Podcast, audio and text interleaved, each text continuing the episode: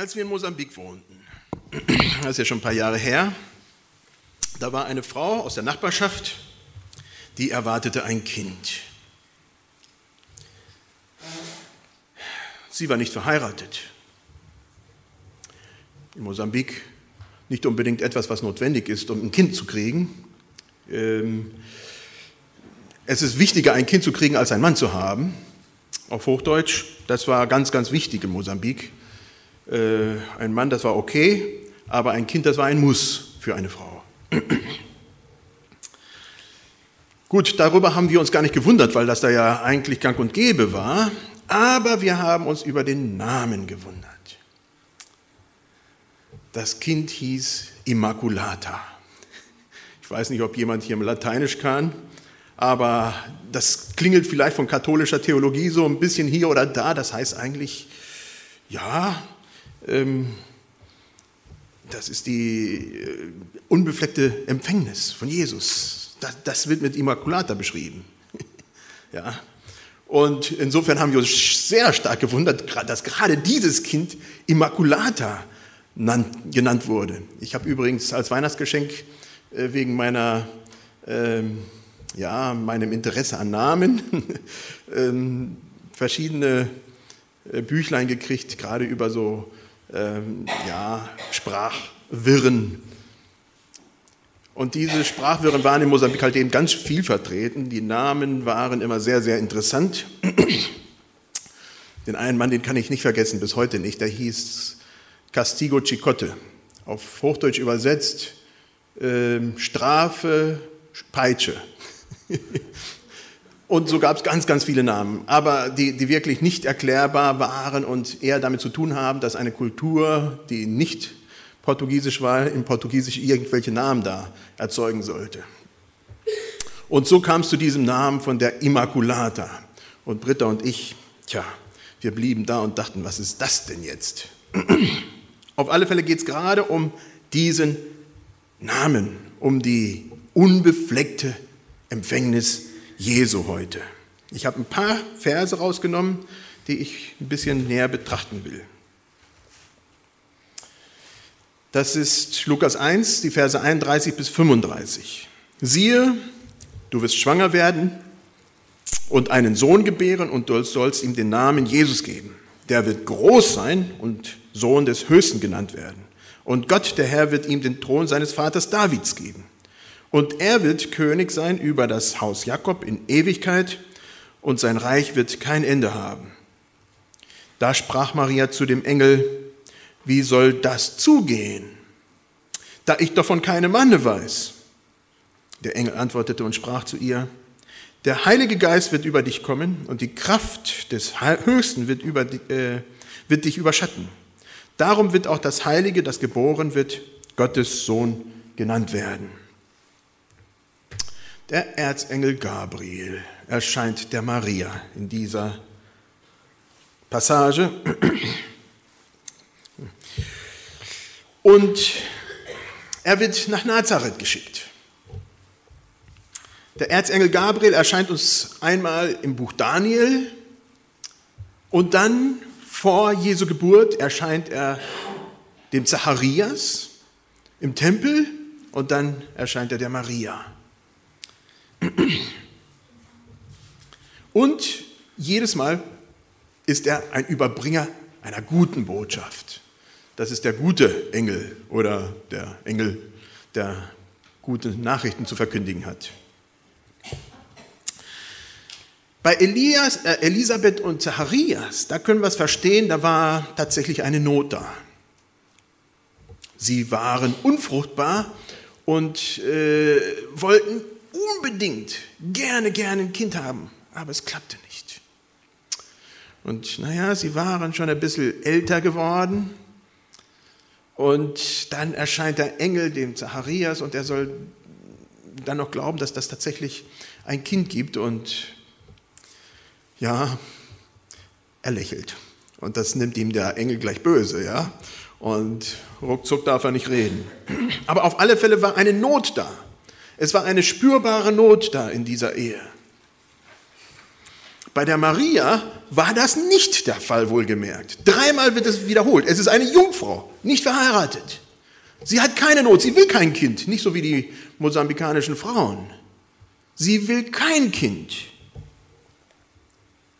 Und trotzdem soll Gabriel dieser Frau sagen, du wirst ein Kind bekommen. Ich weiß nicht, wie alt Maria damals war. Ich schätze mal so circa 15 Jahre. Das war so das übliche Heiratsalter. Nicht das, was wir als Heiratsalter heute bezeichnen, aber damals schon. Und da bringt der Engel frohe Kunde. Ich kann mir vorstellen, dass das gerade das Gegenteil war. Schock! Ich soll schwanger werden? Ich habe keinen Mann? Engel, weißt du, was das bedeutet? Die steinigen mich. Ich werde umgebracht. Hurra, ich erwarte ein Kind. Also, und bestimmt haben sich die Eltern die Haare gerauft. Engel hin, Engel her, das war nicht das, was man sich gewünscht hat. Schon gar nicht von seiner eigenen Tochter. Könnt ihr euch das vorstellen?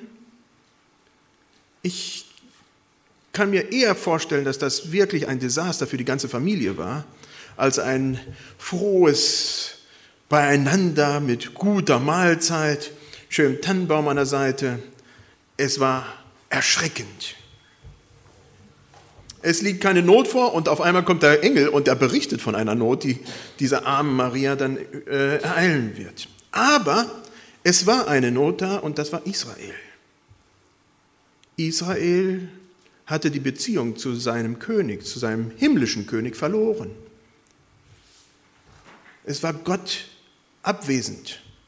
Das hatten sie schon über 430 Jahre gespürt. Der Heilige Geist hatte nicht mehr geredet. Es hatte aufgehört, Propheten zu geben. Es war still im Lande. Es war eine große Not da. Also war schon eine Not da, wenn auch nicht bei Maria. Und diese, die musste behoben werden.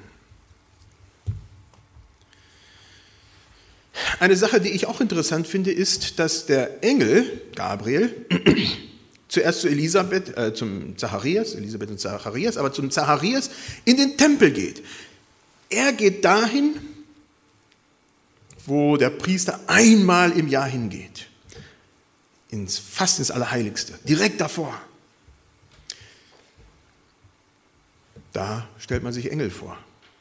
Da ist es heilig. Da ist schon was Besonderes. Aber zur Maria, da geht er nach Nazareth. Man möchte sagen, eine entfernte, verlassene, naja, Stadt war es noch nicht mal ein Dorf. Unrein. Wie kann ein Engel dahin gehen? Gott ist doch nicht mehr in der Nähe da. Aber das ist gerade das Thema, das sich mit Jesus quer durch die Evangelien zieht. Er geht dahin, wo die anderen nicht hingehen. Jesus tut das von Anfang an, bevor er geboren wird, was eigentlich nicht üblich ist. So, in diesem Text heißt es, du wirst schwanger werden und einen Sohn mit Namen Jesus bekommen. Oder besser gesagt, du wirst ihn Jesus nennen. Du wirst schwanger, du wirst einen Sohn gebären. Wohlgemerkt, Gott ist es, der hier einschreitet durch den Engel Gabriel. Gott ist aktiv. Es ist nicht die Maria, die hier ein Kind will. Es ist nicht Maria, die irgendwas überhaupt will. Es ist Gott, der hier einschreitet. Er ist derjenige, der handelt. Nicht Maria und Josef. Josef und Maria, die müssen hinterher folgen. Ja, da wird gehandelt und Josef und Maria folgen nach. Es ist nicht Maria, die schwanger werden möchte. Überhaupt gar nicht. Noch nicht mal ansatzweise. Das möchte sie gerade nicht. Es war eine Todesnachricht zu der damaligen Zeit. Das merken wir am besten beim Josef, wo der Engel ihm, äh, ihm erscheint und er sagt, ich werde sie nicht an den Pranger stellen, ich werde es nicht bekannt geben, ich werde sie einfach nur gehen lassen. Das war für, für die Frau die beste Alternative. Ja? Ansonsten, wenn er erst publik gemacht hätte und hätte gesagt, hier meine Verlobte, sie ist fremdgegangen, dann wäre sie gesteinigt worden. Man kann es sich vorstellen, wie heute vielleicht in einem abgelegenen Dorf, in einer äh, in einem Land konservativ, muslimisch, wo es ganz, ganz rigoros das Gesetz gehalten wird, da wäre das wahrscheinlich so ähnlich wie damals bei Jesus in Judäa. Nicht gut, nicht schön.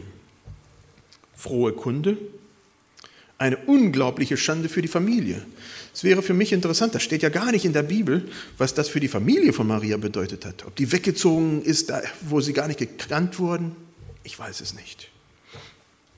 Und dann sagt der Engel, der wird groß sein. Sohn des Höchsten, Nachfolger Davids, König auf ewig. Dieses Kind soll anders sein. Und wohlgemerkt, heute wissen wir, das hat ein bisschen gedauert. Ja? Also die Eltern von Maria äh, haben ja gar nichts mitgekriegt. Maria und Josef mussten hin nach Bethlehem, waren gar nicht bei der Familie. Ähm, und dann müssen sie fliehen nach Ägypten. Also der Staat war wirklich nicht das, was man sich als rosig vorstellen könnte. Aber dieses Kind sollte anders sein. Maria hatte ja gar keine Ahnung, was da geschehen sollte. Das Kind sollte groß sein, mega groß.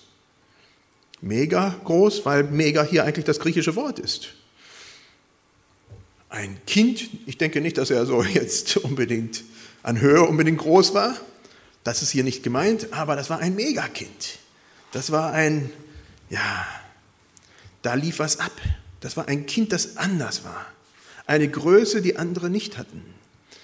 Ja, ein Leben, das andere nicht gewählt hätten und Jesus immer wieder machen würde. Eine Größe, die sich dadurch auszeichnet, dass er das tun kann, was andere nicht können.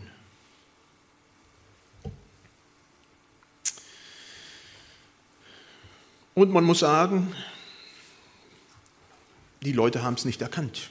Die eigenen Jünger haben es nicht erkannt. Bis zum, Lo bis zum Ende haben sie daran gezweifelt, dass dieser Jesus tatsächlich dieser große war, dieser Megastar. Das haben sie nicht erkannt. Nur im Nachhinein ist das Ganze wirklich aufgerollt worden. Und heute jeder, der irgendwo in Philosophie oder in der Weltgeschichte groß ist, sei es ein Mahatma Gandhi, der nun wirklich kein Christ war, oder andere, beschäftigen sich mit den Worten Jesu.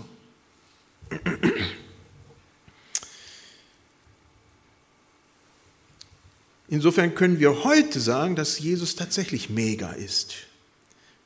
Wer wird heute noch auf der ganzen Welt, außer ein paar einzelnen Ausnahmen, gefeiert? Es wird Weihnachten fast überall gefeiert, sei es nun heidnisch in Korea oder sonst wo. Weihnachten wird gefeiert, es werden Geschenke verteilt. Es werden einzelne Despoten tatsächlich ein paar Jahre lang so gefeiert, aber über Jahrhunderte, Jahrtausende. Jesus ist schon mega, muss man schon sagen. Und dann soll er der Sohn des Höchsten sein. Er soll das davidische Reich, das Reich Davids aufbauen. Es war ja schon die klare Vorstellung in dem Augenblick, dass es sich um den Messias, um den Retter handeln sollte. Und die Vorstellungen waren so komplett verwirrend, dass Maria, dieses junge Mädchen, mit Sicherheit damit gar nichts anfangen konnte. Sohn Davids, ja gut, sie war von der richtigen Linie, aber man würde heute nennen, verarmter Adel. Da war nichts mehr hinter. Im Dorf verarmt, nichts vom David mehr da, weder Krone noch, noch Ansehen noch sonst was. Und das soll die Mama des Königs Davids oder Nachkommens des Königs Davids sein? Wie soll das denn sein? Das Reich Davids lag in Trümmern. Israel war Sklave von Rom. Da war nichts Davidisches dran. Es gab keine Nachfolge von David. Wie sollte das denn geschehen? Was wollte der Engel damit sagen? Ich denke, heute im Nachhinein können wir das alles ein bisschen aufrollen, ja, dass damit tatsächlich die Erfüllungen vom Alten Testament äh, zu tragen kommen. Aber diese junge Mutter hat bestimmt nicht viel davon kapiert. Sie hat, wie es da so schön steht, sie hat die ganzen Worte, wie Mike auch vorhin gelesen hatte, in ihren Herzen bewegt. Was immer das bedeutet hat, sie hat es vielleicht nicht verstanden, aber sie hat es bewegt, immer wieder bewegt. Wie so eine Kuh, die sich nach dem Grasen hinlegt und dann wird gekaut und gekaut und gekaut und immer wieder gekaut. Wieder Koya. So hat sie alles im Kopf immer wieder und immer wieder. Und dann soll das der König auf ewig sein. Wir müssen uns das vorstellen. Die Maria, sowohl wie die anderen Juden, kannten sich im Alten Testament aus. Es ist nicht so wie viele von uns, die die Bibel vielleicht nicht ganz so viel lesen. Äh, die haben sich sehr gut ausgekannt. Wenn da Sohn des Höchsten stand, dann klingelte Jesaja 9 automatisch. Es klingelt bei mir. Da weiß ich sofort, ah, wo kann das sein? Es gibt automatisch einen Bezug. Ja? Und so war es bei Maria und bei allen anderen Juden mit Sicherheit auch der Fall. Man konnte nicht sowas hören und nicht an Jesaja denken. Friedefürst, Wunderrat. Die Namen kamen automatisch. Sohn des Höchsten, was soll das bedeuten? der Messias. Soll der uns befreien von Rom? Also das sind mit Sicherheit Fragen gewesen, die sich die Maria, die junge Maria, gestellt hat. Aber dann kommt die Frage, die sich wohl jedes junge Mädchen um diese Zeit dann stellen würde. Wie soll das denn sein? Wie soll das denn gehen? Der Heilige Geist wird das tun, steht hier. Aber was bedeutet das? Maria ist stutzig. Sie war noch nie, nie mit einem Mann sexuell zusammen gewesen. Sie war zwar mit Josef verlobt, ich habe den leisen Verdacht, dass das eine arrangierte Ehe war. Das war damals relativ oft üblich. Das war das Normale. Und ich habe leisen Verdacht, dass sie den Josef wahrscheinlich gar nicht so kannte, dass sie ihm gar nicht so begegnet war. Nicht wie heute, dass man, ja, wenn man verlobt ist, dann wirklich sich näher kennenlernen will und wissen will, wer ist diese andere Person. Wahrscheinlich kannte die Maria den Josef vom Hörensagen, vielleicht hatte sie den in der Schule mal begegnet. Mehr nicht. Wie? Wie soll ich schwanger werden? diesen Josef? Die Ausschüttung des Heiligen Geistes mit allen seinen Konsequenzen ist in der ganzen Bibel, im Alten Testament, schon sehr, sehr klar und deutlich überall beschrieben. Jesaja 32, 15 zum Beispiel. Wenn aber der Geist aus der Höhe über uns ausgegossen wird, dann wird die Wüste zum Garten und der Garten wird zu einem Wald. Habe ich das hier aufgeschrieben? Nee. Also, da passiert was. Und das war der Maria auch klar. Dann wird etwas ganz Besonderes passieren, wenn der Heilige Geist tatsächlich ausgeschüttet wird. Das ist Power, Kraft des Höchsten. Dynamit. Eine geballte Ladung Dynamit, nicht zu kontrollieren. Wahnsinnig, faszinierend. Dynamit, das Wort Dynamis steht hier, die Kraft, die Dynamis des Höchsten. Davon haben wir das Wort Dynamit. Ja, das wird ausgeschüttet werden über Maria. Gefährlich. Und, im, und diese Kraft im positiven Sinne soll Maria spüren. Und zwar in einer Sanftheit, dass sie es wahrscheinlich gar nicht spürt. Da kommt die Kraft des Höchsten über sie und lässt sie schwanger zurück. Das ist Power. Das gibt es nicht so oft. Es gibt schon sehr oft Schwangerschaften, wo man sagt, wow, wie kommt ja, die Mutter zum Kinde, aber dass es dann mit Dynamis, mit Power von oben kommt, das gibt es wohl eher seltener.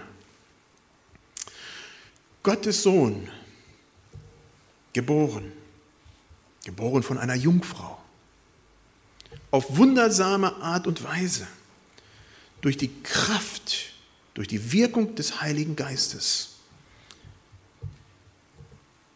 Was bedeutet das für dich? Ich hoffe, es hinterlässt dich genauso wie Maria. Vollkommen erstaunt, wahrscheinlich erschrocken und mit der Frage, wie soll das sein? Prüfe in deinem Leben, wo diese Spuren Jesu bei dir zu sehen sind, in deiner Umgebung zu sehen sind, bei anderen zu sehen sind. Ich denke, das ist eine spannende Sache, wenn wir uns darauf einlassen und sehen, hey, da ist Dynamis unterwegs, da ist Kraft von oben unterwegs. Und dass wir uns dann mit dieser Kraft auf den Weg machen und diesem Kinde folgen. Maria aber behielt alle diese Worte und bewegte sie in ihrem Herzen. Dass das bei uns passiert, dass wir diese Worte, die wir kriegen, das, was wir sehen, dass wir das bewegen in unseren Herzen und immer wieder kauen. Mein innigster Wunsch ist, dass wir unser Leben nach diesem Kinder ausrichten. Geboren in Niedrigkeit, um zu dienen. Nicht, dass wir uns blenden lassen von Lichter und Lametta und denken, das war's und dann ist wieder für ein Jahr vorbei. Ich habe mit Mike gesagt, vielleicht machen wir das kommendes Jahr wirklich wahr. Ich wünsche mir von Herzen, dass wir mal mitten im Sommer Weihnachten feiern. Wir singen viel zu wenig diese Lieder, die so einen tiefen Sinn haben. Nur in dieser kurzen Zeit gehören sie sich und danach gehören sie sich nicht mehr. Und wir denken viel zu wenig darüber nach. Wünsche mir, dass wir diese Kraft des Heiligen Geistes tatsächlich spüren. Nicht etwa wie Maria, dass wir alle hier rausgehen und auf einmal wundert sich die ganze Welt, hey, diese Gemeinde geht nach Hause und alle sind schwanger. Also das wäre eine Katastrophe, das würde ich mir nicht wünschen. Aber doch so, dass wir mit Erstaunen hier nach Hause gehen und sagen, wow, da ist was passiert. Da ist eine unbändige Kraft eine unbändige Kraft des Geistes. Und die verändert uns. So wie sie Maria verändert hat. Das wünsche ich mir von ganzem Herzen. Amen.